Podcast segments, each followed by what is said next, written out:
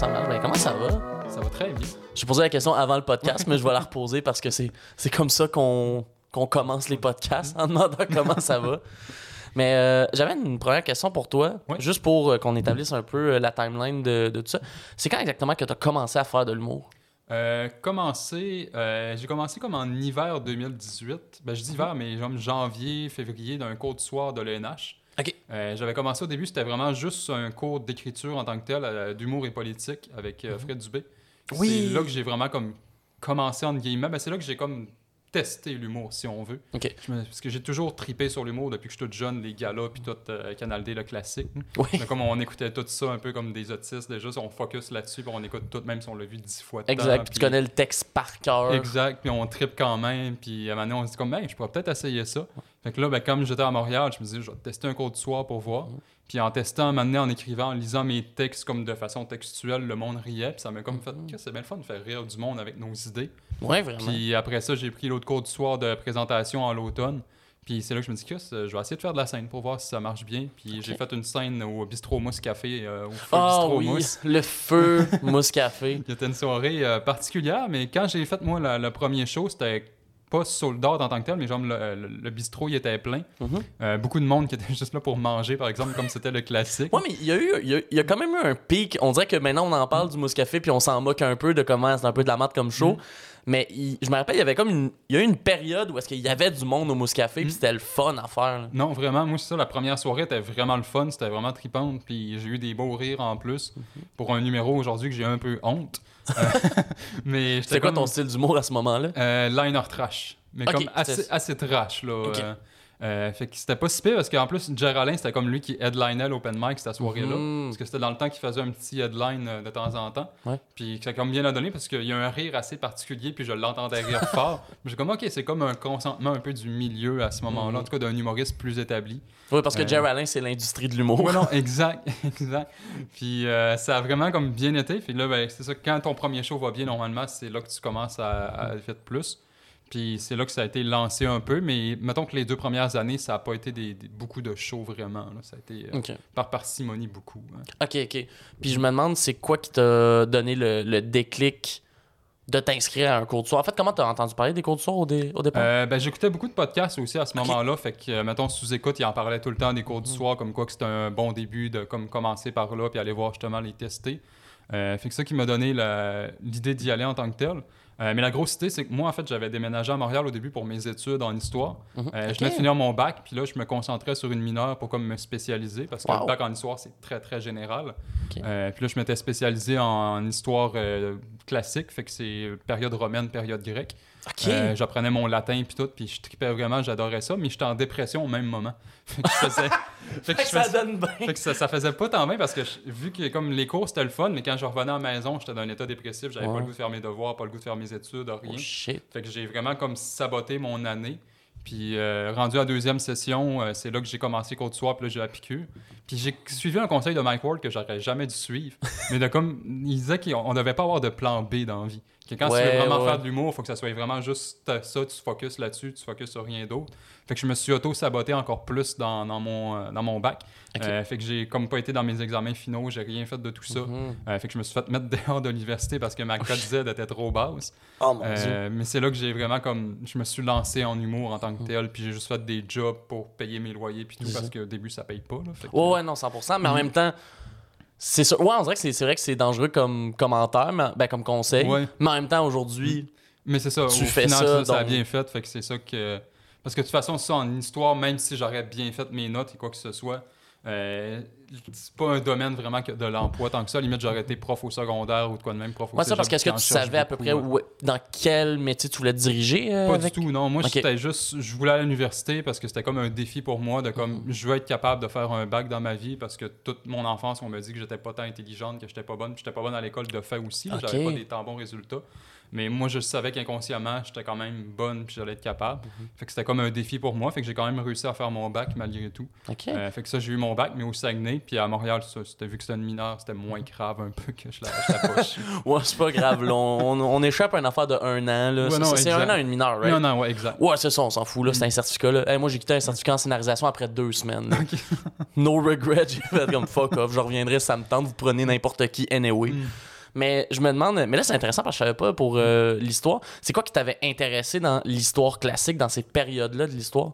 Moi, c'était vraiment tout le temps la période qui me fascinait le plus parce que, euh, de mon opinion personnelle, c'est pas mal, à part de nos jours aujourd'hui, c'était pas mal la période où est-ce que l'évolution humaine était à son pic, si on veut. Euh, tout l'Empire romain puis tout, c'était comme le summum de la civilisation jusqu'au temps qu'on arrive à la Renaissance. C'est pour ça qu'on Ouais. appelle ça la Renaissance, c'est qu'on a revenu un peu à cette base-là. Mhm. Euh, fait que moi, c'était d'apprendre plus de cette période-là parce que c'est pas une période qu'on focus beaucoup au secondaire, même au cégep non plus. vrai? On passe très rapidement, on passe un, deux cours sur la Grèce puis la Rome, qui est un millier d'années quasiment d'histoire en Exact. deux cours. Là, fait que Surtout qu'on très- dit genre, ouais, Rome, il y avait un colisée puis des messieurs qui se battaient. là. Ouais, non, exact. Puis on comme juste envahi, c'était pas des temps bons monde, puis tout. Mhm. Puis c'est vraiment une grosse période que je trouvais vraiment intéressante. Euh, le latin m'a tout le temps passionné aussi. Je je suis une grosse fan de linguistique aussi, d'évolution de la langue et tout. Euh, fait que d'apprendre mon latin, moi, c'était quelque chose qui me passionnait Fait que, mettons, aujourd'hui, es-tu capable de parler latin ou d'écrire latin? Non, pas du tout. Non. Je serais capable de comme lire un petit peu un texte, mais Mhm. faut que j'aille mes livres de référence, faut que j'aille Ok. des traductions. Mais je comprends la langue dans son ensemble parce que c'est vraiment très différent du français. Mhm. Même si c'est basé là-dessus, les déclinaisons puis tout, tout change. C'est vraiment, faut que tu aies un cerveau différent. Shit. Contrairement, mettons que l'anglais, ça s'apprend quand même très bien. Mhm. L'espagnol aussi quand même. Ouais. Mais le Ouais, latin, mettons, toutes, toutes les langues de racines latines, Mm. surtout vu qu'on parle français, sont plus faciles à apprendre. Ouais, exact. Mhm. C'est ça, avec le latin puis tout, puis l'espagnol aussi, ça permet de tout bien comprendre, puis même des fois voir des mots de où est-ce que ça vient, puis tout, puis de voir, ah, ok, lui, il a pris ce mot-là, latin, mais il y avait comme deux mots pour dire la même chose, le français est allé dans une autre branche. Ah, wow! Ça, ça m'a comme toujours fasciné, puis ça, l'histoire euh, romaine aussi, même dans mon bac, toutes mes... Quand on pouvait comme parler de ce qu'on voulait, je parlais de l'histoire de Rome, je parlais des empereurs, je parlais de l'architecture romaine. Euh, C'était vraiment plus là-dessus que je focusais. euh, Ben, je me demande, comme, comme personne qui a fait beaucoup de, de recherches justement sur Rome et sur. Jules César, là, il est-tu cool ou il est pas cool? Euh, il est pas tant cool. C'est ça, est hein? pas- Non, parce que souvent, c'est ça. Surtout aujourd'hui, parce que vu que c'est eux autres qui ont gagné à la fin, même s'il est mort après ça, c'est Octave qui est devenu Auguste, qui a comme pris le rôle puis qui a tout embelli son histoire. Mais il a quand même détruit la République en tant que telle. La République Ouais. était une institution pas tant bonne que ça, mais qui était quand même un petit peu plus démocratique que pouvait l'être l'Empire par la suite.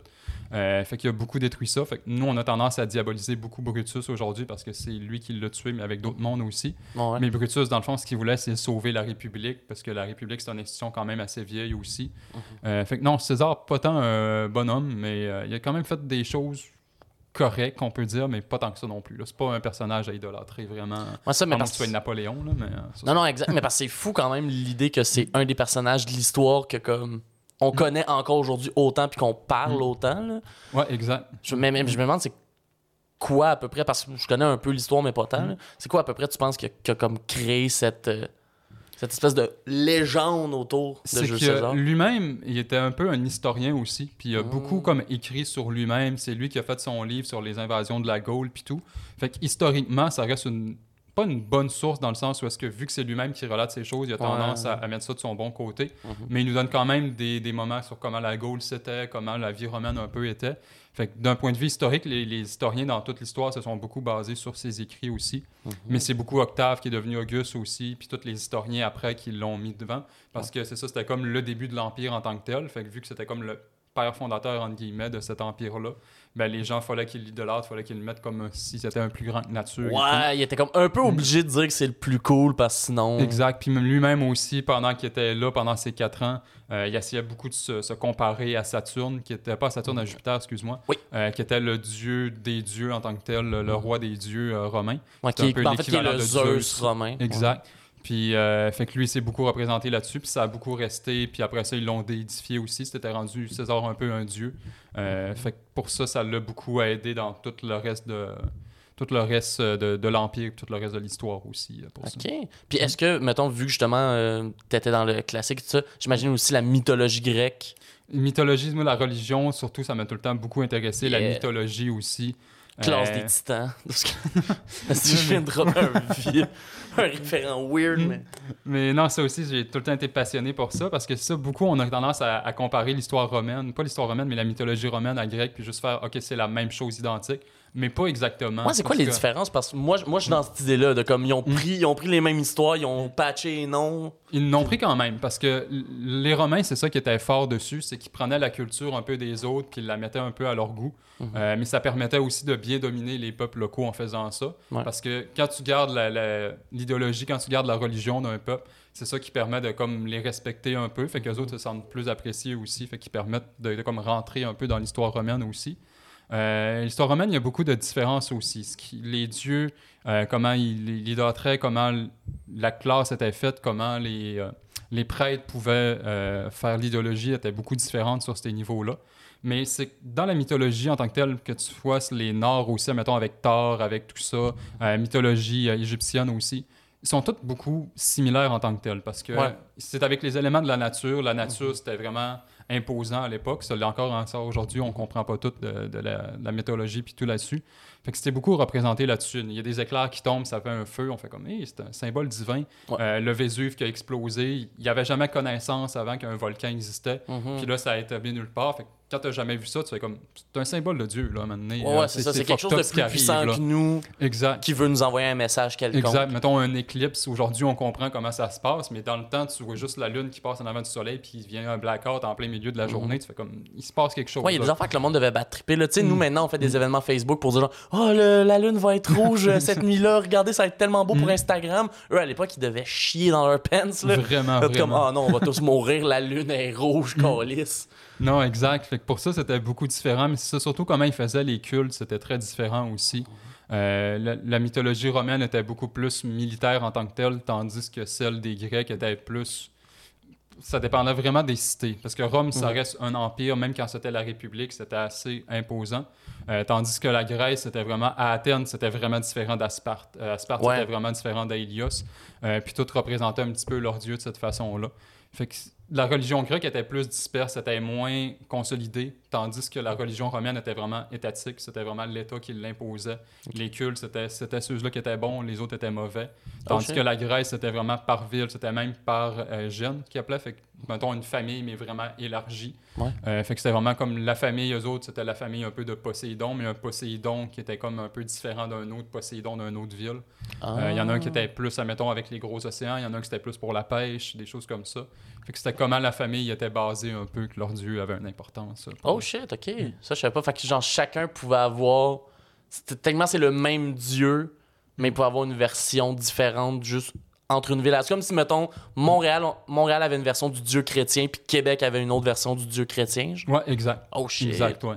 Fait que c'est ça, ça, ça faisait beaucoup de problèmes en tant que tel, mais ce qui fait qu'admettons, quand on lit les sources grecques, admettons, on va lire un Homère qui, qui parle un peu de la mythologie, euh, ça va être différent. Mettons, des fois, Zeus, c'est le père de, de Uranus, des choses comme ça, puis d'autres fois, c'est le fils. Fait que ça change vraiment d'une d'une place à une autre. Fait que c'est dur vraiment de parler comme de la mythologie grecque, mais c'est plus les mythologies grecques.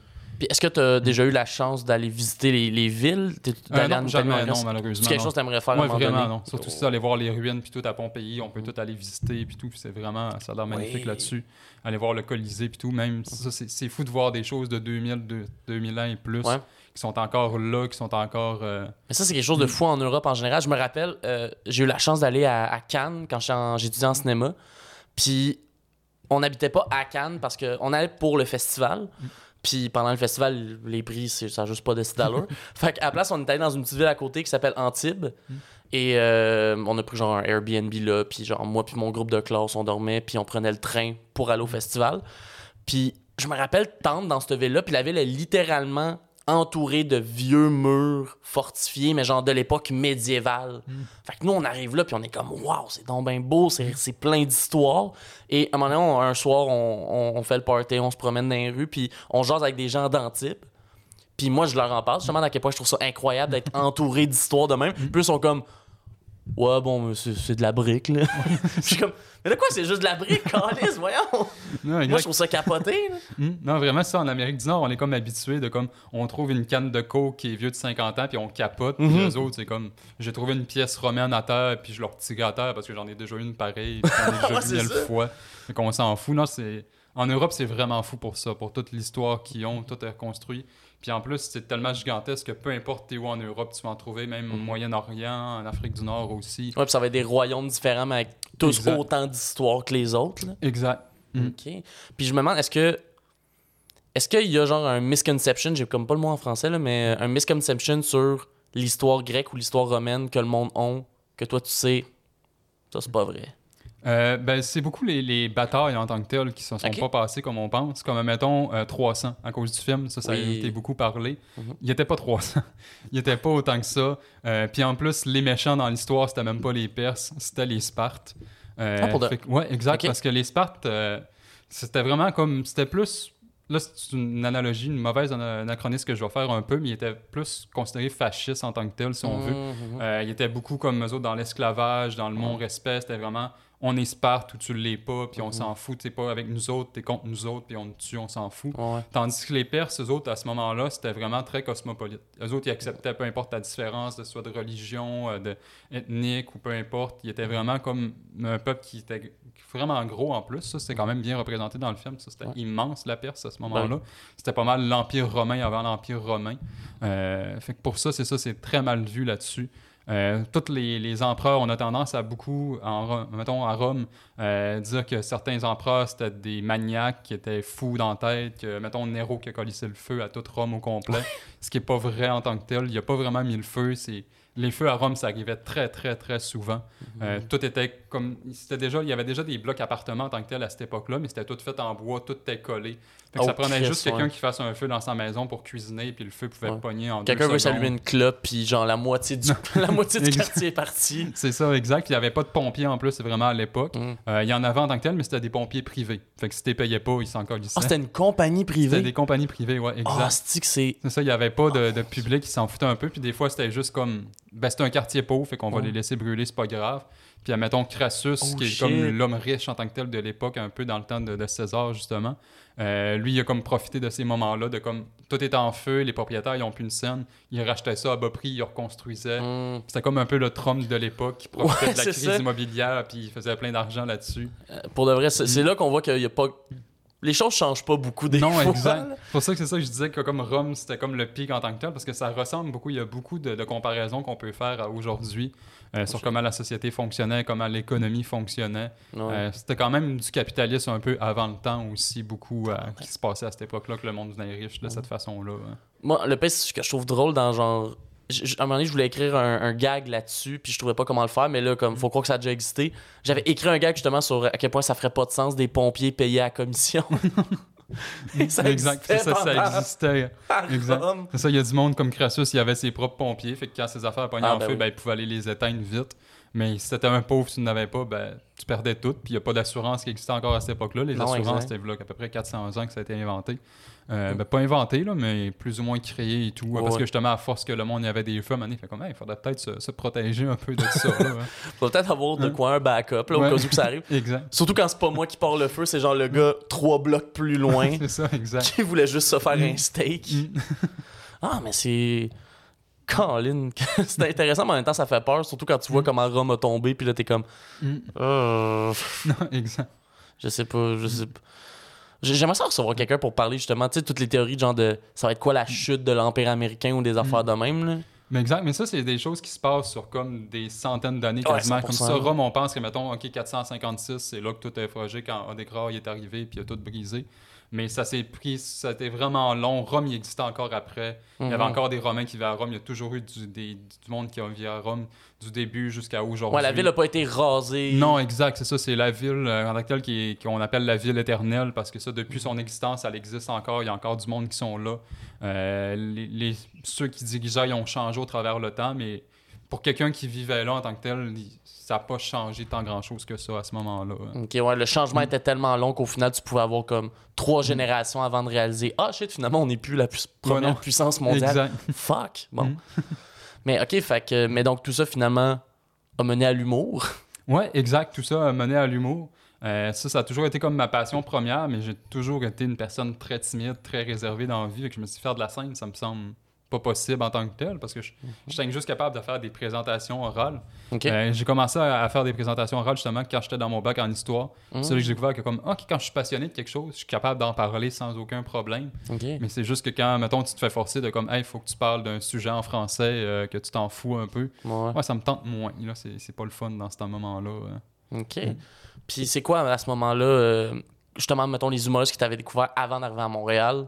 C'était qui tes inspirations? C'était qui le monde que tu regardais que tu étais comme Ah, ça, j'aime vraiment ce qu'il ou elle fait? Mm.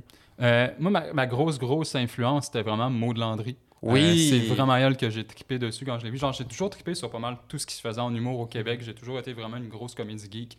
Fait que moi, peu importe ce qui se passait, j'adorais ça. J'écoutais tout ce qu'il pouvait avoir sur YouTube, euh, sur toute la TV aussi, euh, illico, parce que sur au Saguenay, il n'y avait pas vraiment de show tant que ça. Il y en avait de temps en temps, mais c'est des shows qui coûtaient des 60$. Fait que quand t'es mineur, euh, payer des shows de 60$, c'est un peu difficile, Ouais, mettons. un petit peu. Fait que tu profites de YouTube puis de tout ce que tu peux avoir gratuitement à ce moment-là. Mais ça a vraiment été Maud Landry, la, la grosse découverte là-dessus de comme, OK, tu peux faire de l'humour un petit peu plus comme dans ta tête en tant que tel, de plus Ouais. partir un petit peu de ce que toi tu vois de façon bizarre. Mhm. Puis- parce que normalement, l'humour, je le trouvais plus classique dans le stand-up surtout. C'était plus, OK, je parle de mes enfants, je parle de ma vie, je parle Mhm. des affaires. Tandis que Maud Landry était vraiment pas là-dedans du tout. Elle parlait de tout et de rien. Puis ça, je tripais vraiment là-dessus. C'était plus dans le style liner aussi que j'aimais un peu plus. Euh, puis le fait aussi que comme elle n'est pas allée à l'école, elle n'est pas allée dans ces affaires-là, elle l'a fait par elle-même, c'est comme OK, c'est possible de faire de l'humour par soi-même sans voir. Autant que j'aurais toujours aimé ça faire l'école nationale, je me suis même essayé, Mhm. mais j'aurais jamais été financièrement capable de le faire par exemple. Ouais, c'est quand même un bon coup aussi. Puis j'étais comme justement, vu que j'avais fait un bac, j'étais déjà beaucoup dans les dettes d'études. Mhm. M'en rajouter par-dessus, c'était comme non, là, c'est pas, c'est pas euh, Ouais. viable à, à long terme pour ça. Mhm, puis, je Mm. Puis là, ce que je me, euh, une question que je me demande, quand tu as commencé à faire de l'humour, Mm. est-ce que tu étais déjà euh, dans ton processus de transition? Parce que le chat sort du sac? non.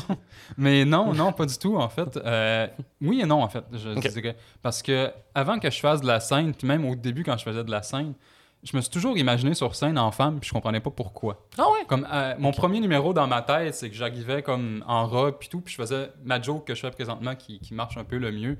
De comme ok, je sais qu'en entendant ma voix, il y a des hommes qui ont perdu leur érection. C'est comme la première joke que j'ai écrite mais que je pouvais pas faire au début parce que ça faisait pas de sens. Puis j'étais comme pourquoi je m'imagine en femme sur scène, c'est un peu particulier. Parce que c'est déjà des choses que comme j'avais dans ma tête, mais au Saguenay, il n'avait pas vraiment, fait que j'étais pas capable de mettre un mot dessus sur comment je me sentais. Puis, mais en faire de la scène justement, on on- il y a plus d'introspection qu'on fait, je trouve. Il y a Mhm. plus de, de questionnement sur qu'est-ce que je veux dire sur scène, qu'est-ce que je suis vraiment comme personne. Puis ça venait difficile à terme. C'est pour ça que dans mes deux premières années, mettons, j'ai fait très peu de shows. J'en ai fait comme 10 en deux ans à peu près. Ok. 10-15 peut-être à la limite. Euh, puis c'est ça, c'était tout le temps des difficiles parce que ce que je faisais sur scène ne me représentait pas vraiment. Je faisais de l'humour en tant que tel que, pas nécessairement que je trouvais facile, mais comme c'était du liner trash, c'était comme... C'était de l'humour genre pour faire rire, mais. Exact, ou sinon avoir une réaction facilement, parce que dans ma tête, ah, des, des rires ou des ah, c'était dans la même chose, mais ça Ouais, n'est pas du tout. Là. C'est, avec du recul, c'est ça, c'est pas une période, admettons, que je suis fi- pas nécessairement pas fier d'avoir fait, mais comme c'est ça, c'est pas ce que je, je voulais faire sur Ben, c'est scène. les débuts, là. C'est C'est les ça, débuts, tu Il y a beaucoup de monde qui commence comme ça aussi en Mhm. faisant de l'humour plus trash. Je le vois des fois quand je vais dans des open mic encore, comme, ah, ok, c'est ça, c'est, un- c'est une période de développement. Mais surtout, puis surtout, j'ai l'impression de. Là, justement, de ce que tu m'as parlé, je pense qu'on était à peu près dans la même génération d'humoristes qui embarquaient. là. Puis, tu sais, c'était la génération, justement, sous-écoute. C'était la génération Mike Ouais, Ward était le dieu de tout le monde. fait qu'il y avait tellement d'open micers qui voulaient faire du Mike Ward, mais sans la finesse que Mike ouais, a. exact. Fait que là, t'étais comme. Oh. Ouais, ça, c'était beaucoup ça. Puis c'est ça, j'ai une grosse remise en question là-dessus, surtout l'année d'après, où est-ce que là, j'avais commencé à faire les, les ateliers à Frank Grenier. Puis je les ai faits parce que je le savais que lui, il voulait pas qu'on fasse de l'humour trash. Mhm. Fait que je me suis dit, je vais aller me casser là en tant que tel. Je vais aller faire mon humour trash. Il va dire, non, c'est pas ça que je veux que tu fasses, je veux que tu fasses autre chose. Mhm. Fait que ça va me forcer à me découvrir. Puis en essayant de découvrir mon style, c'est là que je me suis dit, OK, il faut que je me découvre comme personne aussi, parce Mhm. que je peux pas être pas moi-même sur scène. Puis c'est là que j'ai commencé à consulter un peu, puis tout, puis à me faire, ah, OK, non, finalement, c'est ça, je suis une femme trans, puis c'est là que je vais aller. Puis là, j'ai une grosse remise en question de comme, OK, je veux-tu continuer à faire de la scène en commençant ma transition en étant une femme trans, parce que sur scène, on est vraiment vulnérable, on s'entend, Ouais, on est vraiment, euh, euh, c'est ça, vulnérable du public et tout. Puis là, je me dis, je sais pas si j'ai le goût de me mettre dans une situation vulnérable où est-ce que je peux avoir des éclairs, je peux avoir du monde qui, qui me chise des affaires dessus. Puis à un moment donné, je me suis dit, sais-tu quoi? Me semble que c'est une belle opportunité de justement pouvoir en parler, pouvoir en faire parler au Mhm. monde, justement, de pouvoir qu'il fasse OK, cette réalité-là existe Ouais, aussi. parce, parce que des artistes, je- puis tu Mm. me diras si je, si je me trompe, des artistes trans, il y en existe. Il y en existe. Il y en existe, on a des humoristes trans déjà, Mm. mais je pense que tu es la première qu'on voit que c'est, mettons, que tu es activement à la fois humoriste et en même temps dans ta transition? Ouais, exact. Parce que sinon, c'est ça, il y a eu Trana, à la limite, qui est comme qui a été parachutée un peu dans l'humour francophone parce qu'elle faisait Mhm. beaucoup d'humour anglophone avant, quand je connaissais de l'humour un peu anglophone. Euh, mais sinon, ça, il y avait personne, j'avais pas nécessairement de modèle ou quoi que ce soit là-dessus. Euh, il y avait Zach un peu, euh, qui Oui, est Zach pas nécessairement trans, qui est non-binaire. Euh, mais c'est ça, ça a été un petit peu lui qui me. Étrangement, c'est lui, quand, quand je l'ai vu sur scène, qui m'a fait Ok, t'as peu. Il- je trouve ça euh, relatable. À un moment donné, il avait juste fait une joke de comme. euh, à 25 ans, je trouvais que c'était pas normal que je me masturbais en étant en, en femme. Puis là, j'ai comme, t'as peu. J'étais un peu comme ça aussi, puis c'est Oh, spécial. puis là, ça m'a comme. C'est ça que j'ai vu que comme, c'est important d'en parler sur scène parce que ça fait de l'éveil sur des personnes aussi. Puis des gens, des fois, qui sont pas nécessairement dans ce milieu-là, qui font comme, ok, ok, ça existe, puis c'est normal, puis Ouais. ils sont pas bizarres. Je trouve pas que j'écoute les médias qui arrêtent pas d'en parler négativement. Faut- Je préfère avoir une réalité d'une personne là-dessus. Euh, mais ça, il n'y avait pas nécessairement de, de modèle en humour, puis. euh, puis je trouve que c'est important qu'il y en ait. J'aimerais ça qu'il y en ait plus que moi aussi. Mhm. Euh, Oui, 100%. Fait que ça, je trouve que c'est important parce que je veux pas non plus devenir comme l'autokène de ça. Mhm. Euh, puis j'ai pas l'impression de l'être présentement non plus. Fait que ça, c'est une fun là-dessus. Euh, Ouais, j'ai l'impression vraiment qu'on m'accepte juste comme humoriste. Puis ça, c'est vraiment trippant là-dessus. C'est très cool. Mm. Puis là, si on y va, mettons, plus euh, dans justement ton expérience personnelle Mm. en tant que femme trans, premièrement, tu dis justement, avant même l'humour, tout ça, t'avais déjà comme des, Mm. des signes précoureurs ou des genres de, de- Ouais, des. Mm. des indicatifs. C'est quoi exactement que tu vivais dans ton enfance que tu te dis, ah, Chris, ça, c'était un- c'était peut-être un flash? Euh, ben, beaucoup, mettons, euh, c'est un peu stéréotype, mais comme juste les vêtements. Mhm. Euh, J'étais pas tant à l'aise dans mes vêtements. Quand j'allais magasiner, tu j'avais tout le temps tendance à plus fixer les robes puis tout, puis dire Mhm. pourquoi je peux pas porter ces beaux vêtements-là. Moi, c'est comme c'est bien plus beau, c'est bien plus euh, attachant là-dessus. Euh, surtout, ça a été plus à l'adolescence aussi. Euh, moi, c'est quand on a les changements de la puberté puis tout. Puis là, réaliser comme Ah, ok, je n'aurai pas le corps d'une femme en tant que tel, je vais avoir le corps d'un homme. Je ne vais pas avoir les seins qui vont pousser. Ça, ça a été un gros manque en tant que tel. De, comme je cherchais tout le temps pourquoi j'ai pas rien là. Ah ouais. Euh, ouais, ça a été vraiment comme ça un déclic. Puis ça m'était surtout euh, vers 15-16 ans à un moment donné que j'ai comme réalisé comme j'ai l'impression qu'il y a une femme qui vient dans de moi puis je la laisse pas vivre. C'est là que j'ai Mm. fait ça c'est, entre guillemets pas normal en tant que tel de penser quand tu es une personne cis mettons. Ouais, Euh, c'est pas des questionnements que tu vas te poser, c'est pas des, des choses que tu vas te faire. Fait que ça, ça a vraiment été le, le gros déclic en tant que tel. de Comme, ok, je pense que j'ai- j'ai de quoi en dedans de moi que je devrais voir ou quoi que ce soit. Mhm. Mais je l'ai renfermé. euh, j'ai commencé à beaucoup fumer du pot à ce moment-là pour essayer de cacher ça. Parce que j'étais quand même dans le milieu du Saguenay, ce que c'est pas.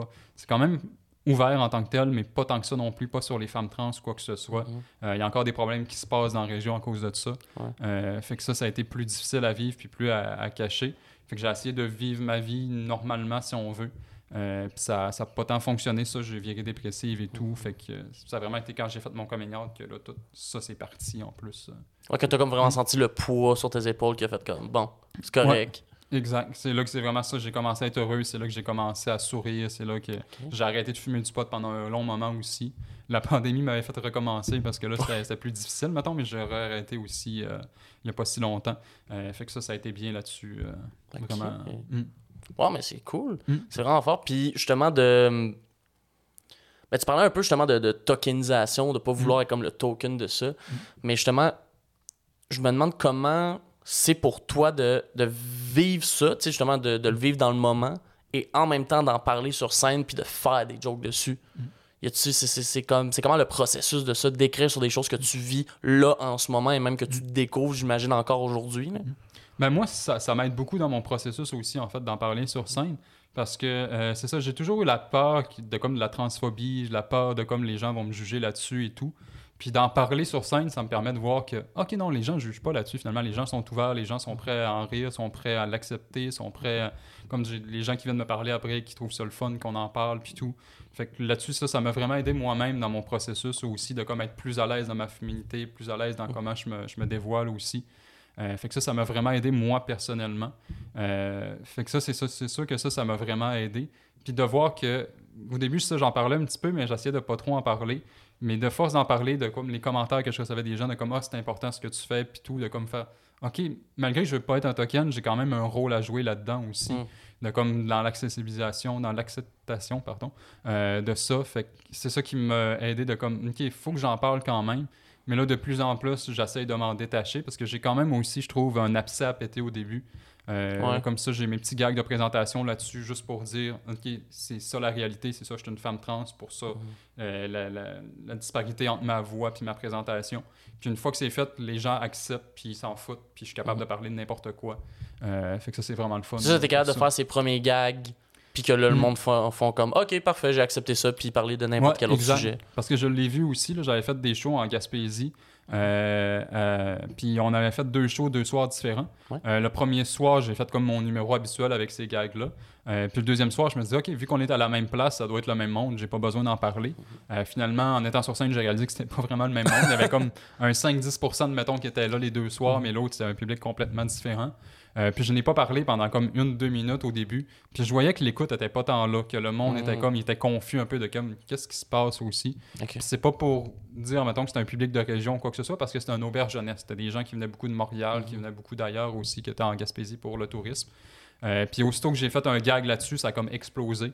Euh, là, j'ai fait, OK, faut que je brise l'abcès. C'est ça, t'as juste donné un- la clé de c'est pour. Ouais, exact. Oui, c'est moi. C'est ça, moi. On passe à un autre appel. Exact. Exact. Puis là, c'est sûr que ça, plus je vais devenir, plus les gens en tant que tels vont savoir je suis qui, moins je vais avoir besoin de le faire. Fait que ça, ça va devenir Mhm. le fun. Euh, mais ça me dérange pas non plus parce que ça, ça brise un abcès, ça me fait des bons gags au début. Puis c'est toujours le fun de commencer avec un bon rire. Ouais, non, Fait exactement. euh, ça, ça donne en confiance aussi de comme, OK, les gens sont là pour rire. Fait que ça, c'est le fun pour ça.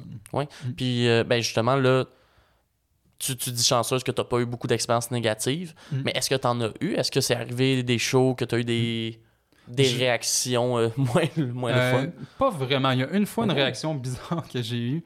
De comme justement avec ma voix, des fois, c'est quand même une disparité. Il y a des gens, des fois, qui sont quand même confus. Je le vis comme dans ma vie de tous les jours aussi. Mais juste une fois sur scène, justement, j'ai juste dit bonsoir, bonsoir. Puis quelqu'un a fait Ah! J'ai fait un saut, là. J'ai fait, oh, shit, ok, ouais, il a comme, il a pas compris ce qui se passait.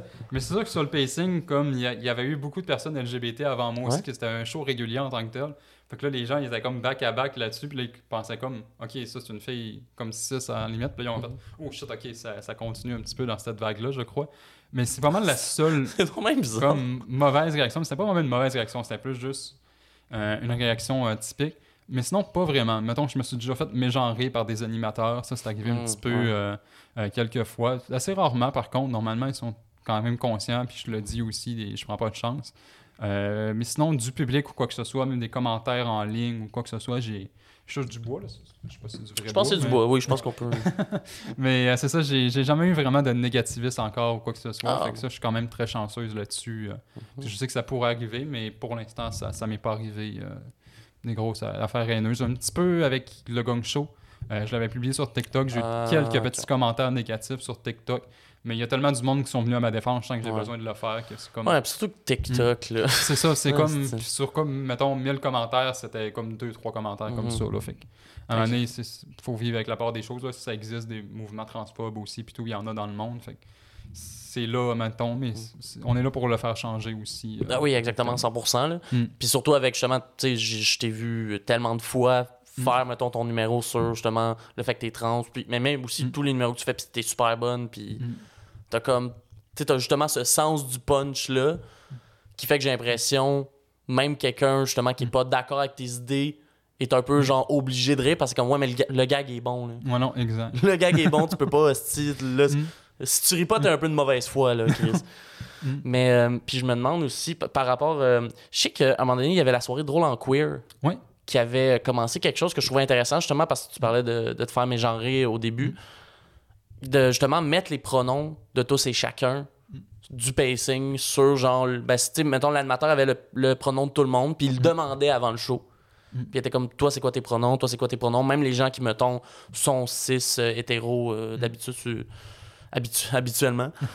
Et euh, puis je trouvais ça intéressant, puis je me demandais que tu pensais quoi de cette idée-là? Euh, je pense que c'est bien. Euh, En fait, justement, surtout parce que Drôle en queer, c'est plus comme open mic. Fait que des fois, tu connais moins les humoristes. Parce que c'est sûr qu'à un certain niveau, à un moment donné, les gens se connaissent entre eux autres aussi. Fait que c'est plus clair. Mais c'est sûr, dans des termes de des soirées que tu connais moins les gens, je pense que c'est une bonne approche de le faire pour pas forcer la personne à le faire non plus. C'est juste plus simple pour tout le monde, l'animateur, pour être sûr de pas se tromper non plus. Euh, puis ça demande pas grand-chose non plus. C'est juste, Mhm. hey, précisez-moi vos prénoms, puis je vais le marquer sur la feuille. Puis c'est fait, puis il n'y a pas de, de stress après ça là-dessus. Je pense que c'est une bonne approche de faire euh, pour inclure justement les gens plus queer, les non-binaires aussi. Des fois, c'est plus. euh, quand c'est les yels, les choses comme ça, des fois, c'est peut-être plus difficile pour quelqu'un qui est moins habitué comme un animateur. Mhm. Fait qu'au moins, ben, ça, ça lui donne une béquille là-dessus en tant que tel pour, Ouais. pour le faire. Est-ce que tu penses que c'est quelque chose qui pourrait être appliqué dans plus de soirées? Euh, oui, c'est quelque chose qui pourrait être normalisé très facilement. Surtout, mettons, moi, j'ai quand même un nom non-genré un peu. Là, c'est moins pire depuis que je l'ai changé avec Maxime Eve. Mhm. Mais des fois, encore sur les pacings, c'est juste Maxime Gagnon. Mais c'est Fait ça, que- parce que c'est une affaire que je me suis pas. euh, pas, pas, pas je me suis planté, mais je, je- j'avais, je m'étais questionné au- euh, quand je t'avais reçu au terminal. Ouais. Parce que moi, au terminal, j'avais dit Maxime F. Gagnon. Et là, quand t'étais. Ouais, monté ça, sur c'est scène- moi-même qui se trompe aussi des fois. Ok, c'est ça. Parce c'est- que j'étais comme, ben là, j'ai voulu dire tout le nom, mais Ouais, finalement, j'aurais pu juste non, dire mais c'est Maxime ça, c'est Gagnon. juste moi parce que ça fait quand même comme un an, mettons, que je fais ce, ce gag-là en tant que tel. Puis je l'ai toujours dit avec Maxime Gagnon. Fait que c'est comme Mm. moi-même pas. C'est un réflexe automatique. Exact, réflexe automatique parce que ça, qu'on m'appelle juste Maxime, Maximev, les deux me dérangent pas du tout parce que c'est deux prénoms. Fait que ça, c'est vraiment pas grave, mais c'est juste ça, sur scène, j'essaye de dire Maximev Gagnon parce que sur mes réseaux sociaux, c'est ce nom-là qui est plus facile à trouver. Mhm. Juste Maxime Gagnon, c'est que le monde, des fois, me trouvait pas, puis tout. Fait que... Ouais, parce qu'il doit en avoir plus qu'un. Ouais, c'est ça, il y en a plus que Maxime Gagnon. Fait que euh, pour ça, c'est juste pour ça aussi que ça, je, veux promouvoir peut-être plus ce nom-là. Mais ça, moi-même, des fois, je me trompe, des fois, les animateurs aussi, mais c'est pas grave en tant que tel. Ça, j'essaye de le corriger euh, à la fin qu'on me déprésente aussi. Fait que. Ok. Mm. Euh, je vais rentrer dans un sujet euh, peut-être un peu touché, mais vu qu'on parle d'humour Mm. et d'identité trans, un des premiers sujets que souvent le monde va penser, c'est le fameux cas avec Dave Chappelle, qui a l'air d'être, je sais pas pourquoi, en guerre contre la communauté Mm. trans. Est-ce que toi, personnellement, t'as vu les shows qui sont, qui sont Non, critiqués? je- on m'en a parlé en tant que tel un peu, mais ça, j'ai j'ai pas voulu le voir parce que je, je trouvais que leur argument était tout le temps bizarre de comme. Ils, comme ils disent déjà des fois qu'ils disent que c'est pas transphobe, mais en même temps ils disent Ouais, mais si ça t'offusque, t'avais juste à pas l'écouter. Ben là, je- faut que je Ah. l'écoute ou que je l'écoute pas parce que vous me dites dans le fond que je vais être offusqué dans le fond parce que c'est transphobe. Mais non, ça Mhm. l'est pas. Dans le fond, je peux l'écouter, ouais, mais si je l'ai- si je l'écoute puis je suis offusqué, j'ai plus le droit parce que j'aurais juste pas dû l'écouter.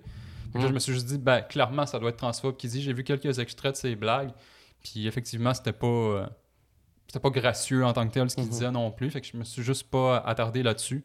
Euh, de toute façon, les humoristes américains, j'ai tendance à pas trop les écouter non plus. Euh, parce que je trouve qu'au Québec, surtout en, en tant que thème d'humoriste, on a tendance à beaucoup vouloir les imiter un peu ou beaucoup tendance Mhm. à se baser sur eux autres. Puis je trouve que c'est mieux de comme avoir notre propre façon de faire sans avoir besoin de le- les, copier là-dessous, sans avoir besoin de les prendre comme exemple. Fait que pour ça, j'en écoute pas trop. J'en écoute quelques, quelques-uns, quelques-unes. Euh, mais c'est assez rare. Fait que j'ai pas tendance à trop les écouter. Mettons même Ricky Gervais qui l'avait fait aussi, j'ai pas vraiment écouté. Ouais. C'est ça, c'est, c'est, ça des.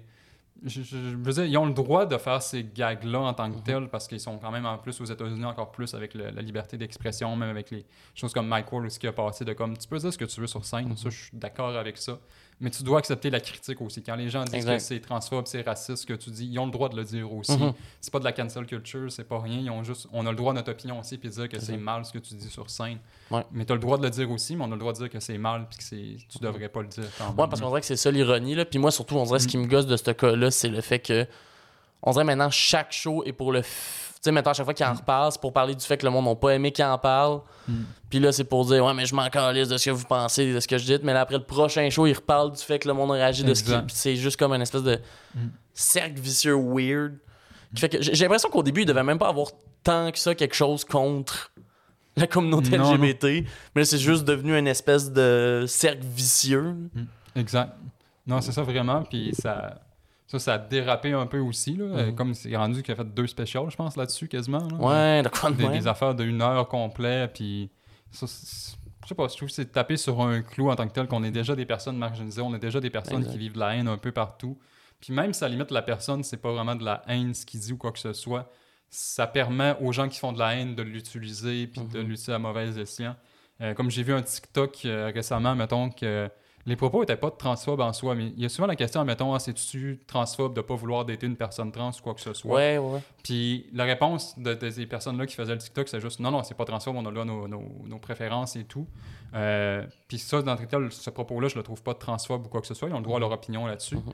Mais tous les commentaires qui étaient sur la vidéo, c'était juste, ils Ah. mégenraient l'autre personne. Ils disaient, ah, c'est ça, les hommes qui essaient de nous forcer des affaires par rapport. Ça fait juste promouvoir cette culture-là de transphobie euh, de plus. Comme si on est déjà des personnes marginalisées puis tout. Mhm. Ça, pas pour parler en bien de nous autres ou juste parler de quelques petites anecdotes personnelles. Parlez-en juste pas. Il y a assez de sujets en humour, je pense, pour parler d'autres choses Ouais, que ouais. ça. hein. Mais justement, est-ce que tu trouves qu'au Québec, on a justement un peu ce, ce même problème-là? De comment on traite, euh, on traite la communauté trans dans notre humour, dans notre. euh, Je pense que c'est moins pire beaucoup. euh, parce que, mettons, le seul numéro que j'ai vu vraiment d'une personne pas trans en parler, c'était Mike Ward dans son show noir.